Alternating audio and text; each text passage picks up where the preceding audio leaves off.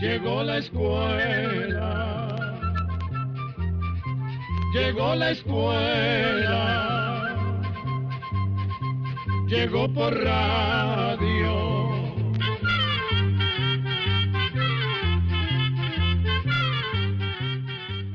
Hola, ¿qué tal? ¿Cómo están? Nosotros en el Instituto Centroamericano de Extensión de la Cultura, el ICQ, de verdad muy contentos de compartir con ustedes una nueva edición de nuestro programa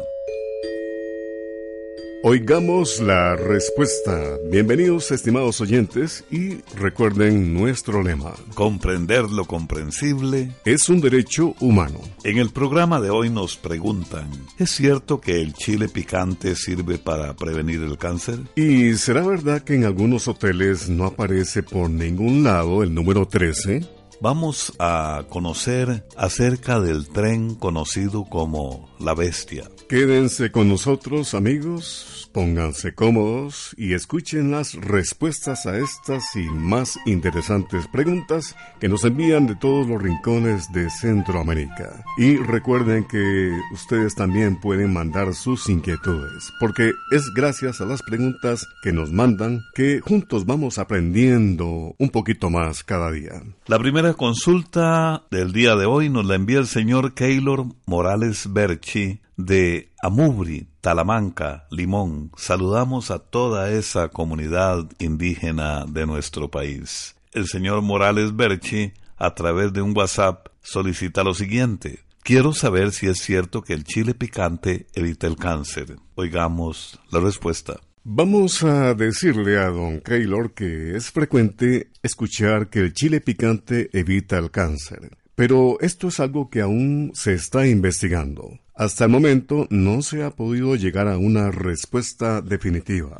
En algunos laboratorios se han hecho experimentos con una sustancia que se saca del chile picante llamada capsaicina, que es la que da el sabor picante al chile y parece ser que esta sustancia mata las células cancerosas de más de 40 clases de cáncer, entre estos el de colon, hígado, pulmones, páncreas y leucemia. Hay que tomar en cuenta que estos estudios se han hecho usando la capsaicina pura porque se tiene la esperanza de poder llegar a usarla en la preparación de medicamentos. Sin embargo, otros investigadores han encontrado que la capsaicina en algunos casos más bien podría estar relacionada con la aparición del cáncer. Por esto piensan que aún hacen falta más estudios para poder llegar a dar una respuesta definitiva. Como un dato curioso, le queremos contar que se ha descubierto que a muchas personas les sirve respirar chile picante en polvo para aliviar los dolores fuertes de cabeza entre estos la migraña. Se lo contamos por si este consejo le resulta de utilidad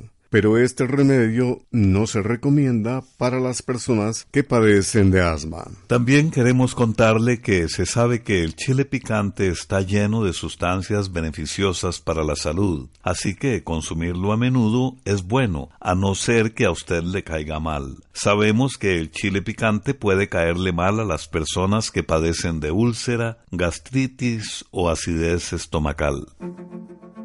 Y ahora amigos, vamos a recordar que los estados de ánimo a veces nos evocan recuerdos de algún lugar, de algún paisaje, de algún verano. La banda Pez Luna de Honduras y el título Invierno en Cuba.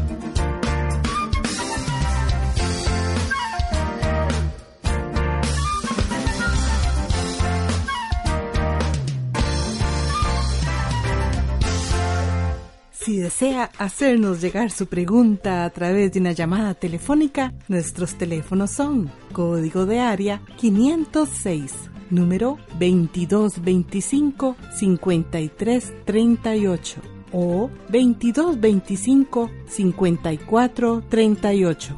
También puede contactarnos a través de un mensaje de WhatsApp al teléfono código de área 506 número 8485-5453. Bien, era la música de la banda Pez Luna. El señor Julián García nos consulta lo siguiente a través de Facebook. Me gusta mucho su programa. Los escucho desde Managua, Nicaragua. Me gustaría saber acerca del tren llamado La Bestia. Oigamos la respuesta. En primer término, queremos decirle que nos alegra muchísimo saber que le gusta nuestro programa y le agradecemos que nos escuche. En cuanto a su pregunta, le diremos que la bestia o tren de la muerte, como también se le llama, en realidad no es un solo tren, se les dice así la bestia a varios trenes de carga que recorren largas distancias y que comunican distintas regiones de México con las ciudades del norte del país. Estas rutas son aprovechadas por los migrantes que buscan llegar a zonas cercanas a la frontera con Estados Unidos para luego entrar en ese país buscando mejores oportunidades de vida. Cada año, cientos de miles de migrantes mexicanos y centroamericanos se suben al tren en movimiento y viajan sobre el techo o en los bordes de los vagones. Esto hace que queden expuestos a accidentes y caídas que pueden ocasionar serias lesiones amputaciones y hasta la muerte. A eso se debe el nombre con el que se conoce a estos trenes.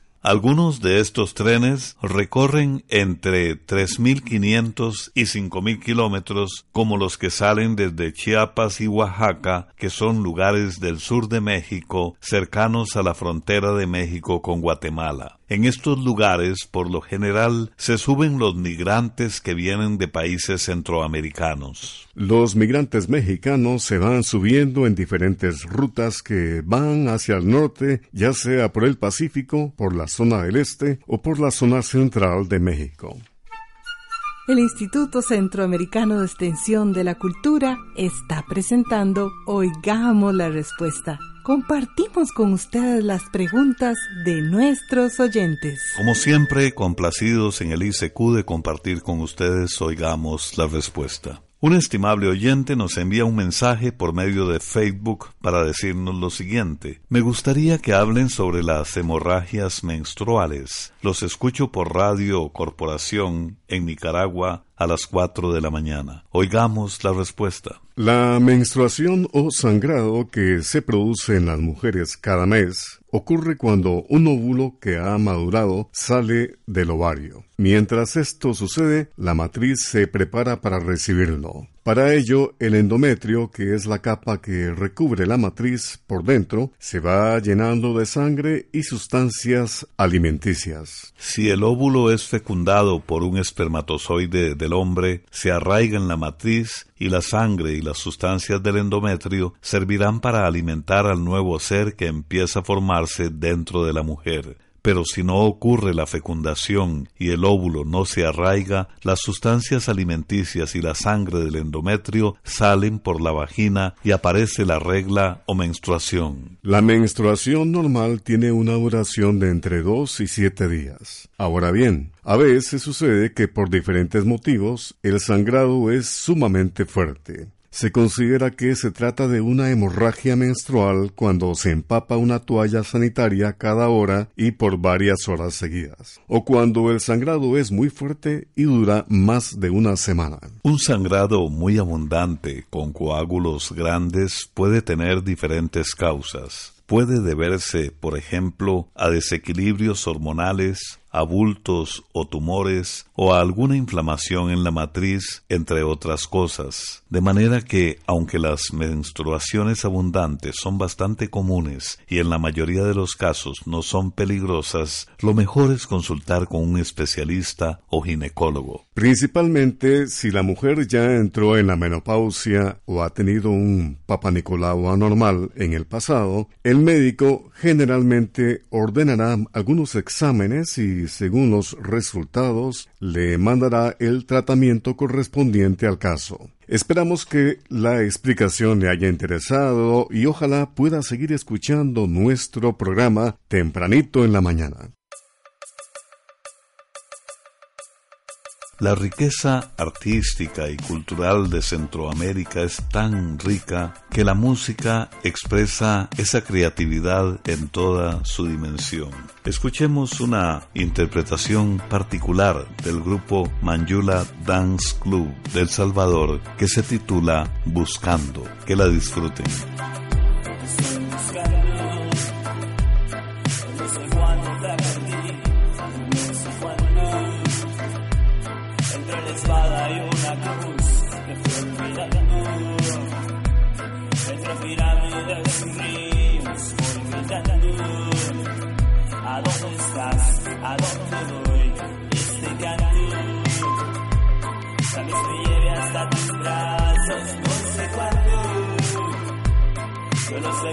Estás ahí, estás hablando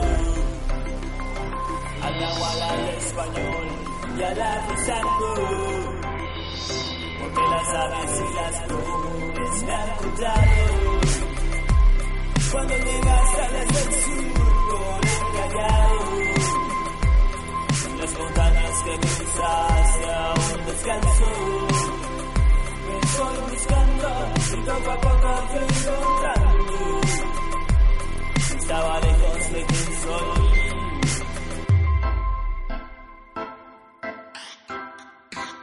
Te estoy buscando, no sé cuándo te perdí, no sé cuándo. Entre la espada y una cruz.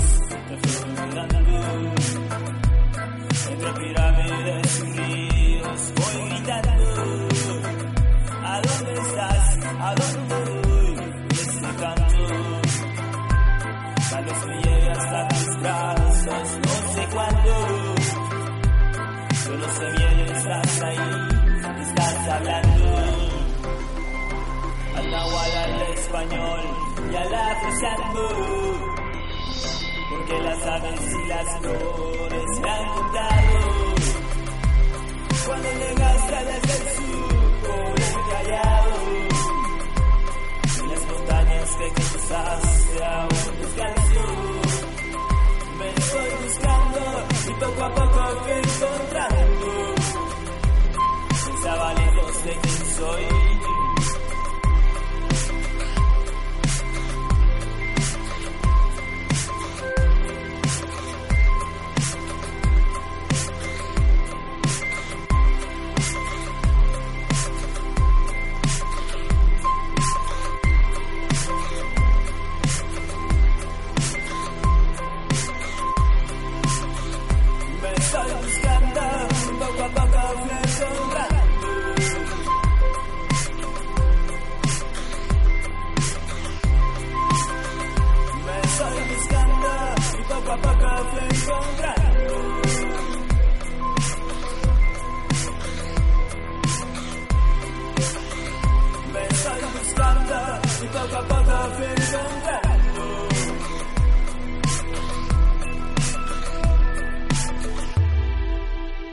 Estamos de regreso, estimados amigos, luego de la pausa musical, y aquí está la siguiente consulta. Quisiera saber si es verdad que en algunos edificios no está el número 13. Dicen que del 12 pasa al 14. ¿Será verdad? Es la pregunta que nos hace desde El Salvador el señor Óscar Efraín Marroquín. Escuchemos la respuesta.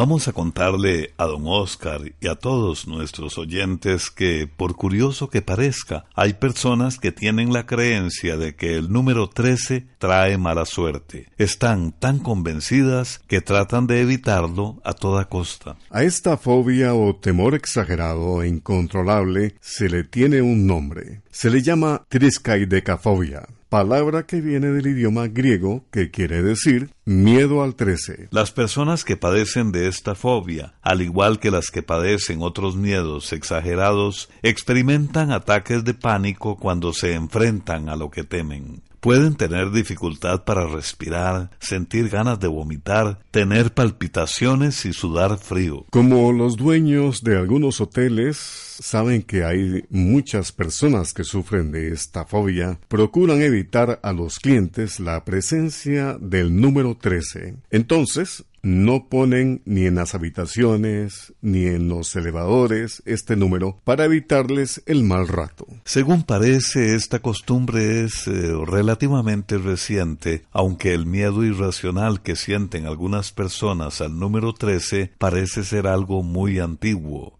Esta es una creencia que ha ido pasando de generación en generación. Cabe mencionar que, así como hay personas que creen que el número 13 es un número que atrae las desgracias, también hay muchas personas que están convencidas de que este número les trae buena suerte. Por nuestra parte, nosotros pensamos que el 13 es un número como cualquier otro número.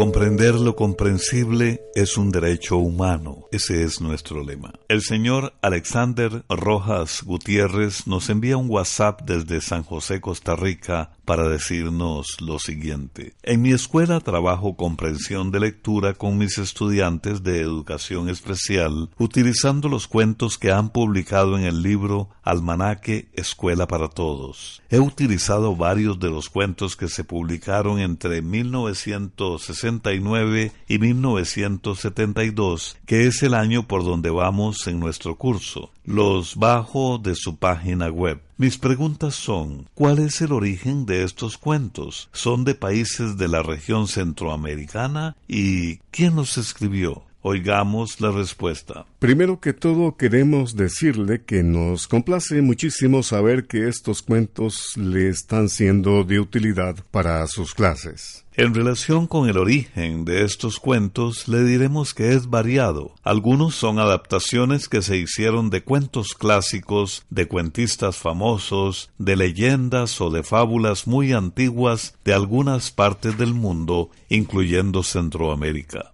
Otros son cuentos que algunas personas que han trabajado en la institución han creado. También hay otros cuentos donde se ha tomado de base una historia indígena. Algunos se han escogido porque tienen una enseñanza o moraleja y hay otros que hasta se han redactado usando un chiste como base del cuento. Como usted se podrá dar cuenta, se han tomado de muchas partes y son tantos los que se han publicado que es muy difícil poder decirle los nombres de sus autores. Esperamos que, aún así, pueda seguir usándolos en sus clases, lo que, sin duda, nos haría muy felices. Además, si continúan atentos a nuestra programación, encontrarán la grata sorpresa que dentro de poco algunos de estos cuentos serán adaptados para la radio. Y ahora amigos, en nuestra ruta musical nos desplazamos al norte de América y desde México la cantante Yolanda del Río nos deja escuchar su canción, Un campesino lloró.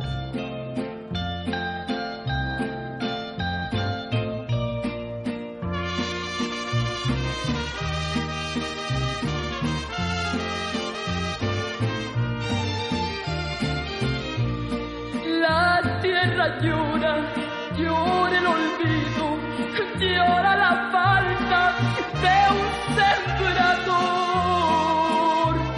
Él cerró el campo, tristes quedaron por el olvido del labrador.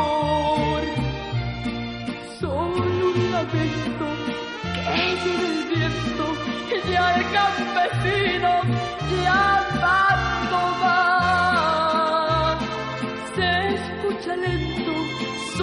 entre los montes y el surco muerto que se quedó.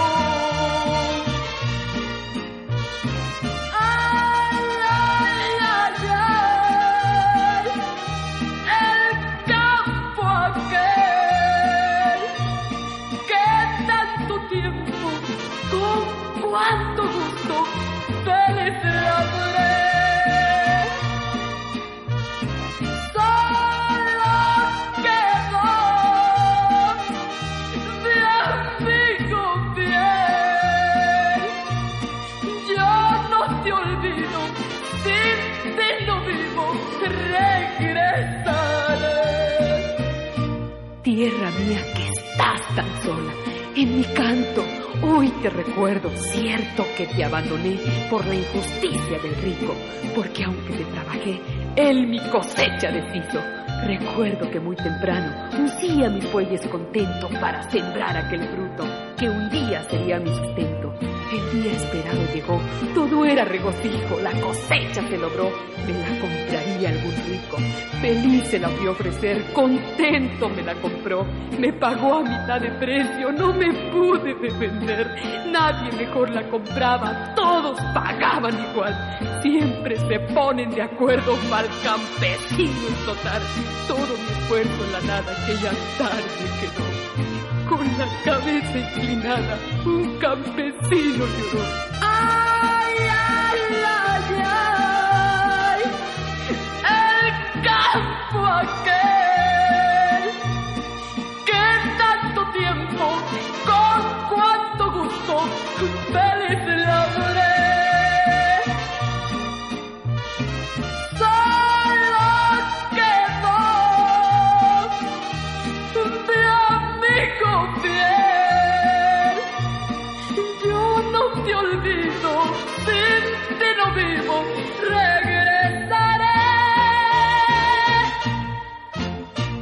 Continuamos en Oigamos la Respuesta. Muchas gracias por su amable atención y gracias también a esta radioemisora que nos permite comunicarnos con usted. ¿Qué tipo de roya está afectando actualmente el cultivo del café en Pérez Celedón, Cotobruz y Turrialba? ¿Qué condiciones favorecen los nuevos brotes de roya? Son las preguntas que nos hace el señor Harley Rojas Salazar desde San Vito de Cotobruz, en la región sur de Costa Rica. Escuchemos la respuesta. La roya es una de las enfermedades que más daños y pérdidas produce en las plantaciones de café, tanto en Costa Rica como en el resto del mundo. Esta enfermedad, la roya, es producida por una clase de hongo que infecta las hojas. El hongo crece dentro de las hojas alimentándose de las sustancias que contienen. Entonces, las hojas se debilitan, se ponen amarillentas y al poco tiempo se caen. Cuando una planta pierde muchas hojas, disminuye su capacidad de producir granos y mantener la cosecha. Por más de 20 años, la roya se ha mantenido bajo cierto control, sembrando variedades o híbridos de café resistentes a la roya. Sin embargo, en el año 2018 se dio una alerta en Costa Rica porque se presentó un brote de roya en unas plantaciones de Nicoya, en Guanacaste. La mayoría de las plantas mostraban en sus hojas algunos pocos signos de la enfermedad.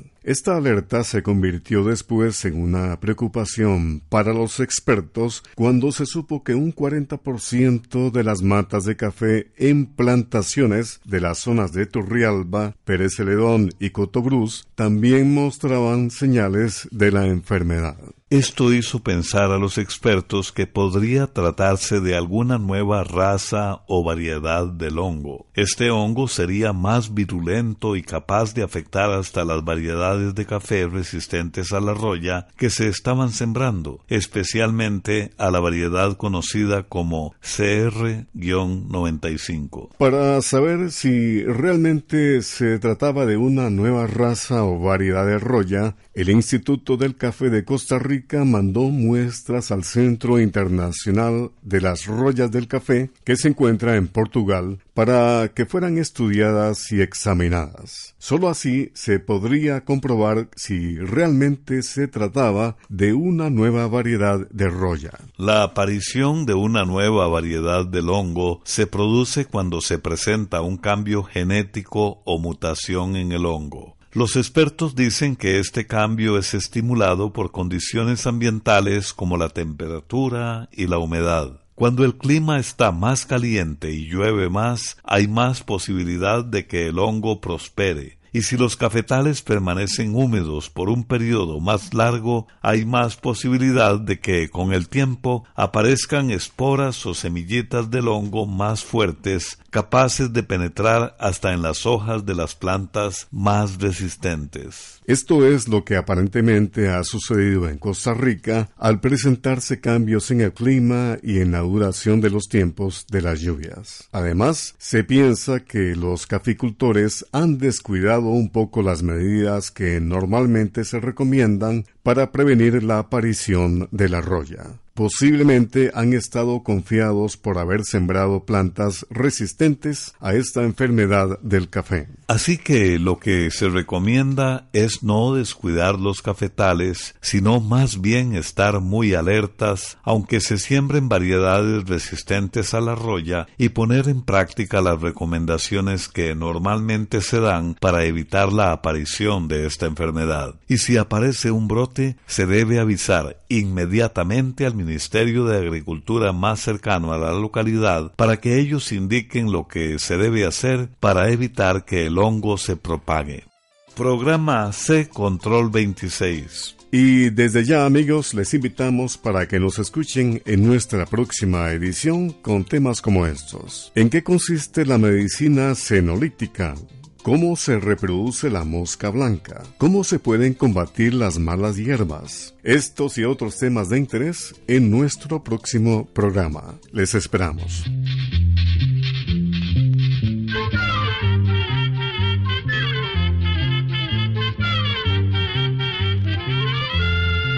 Llegó el momento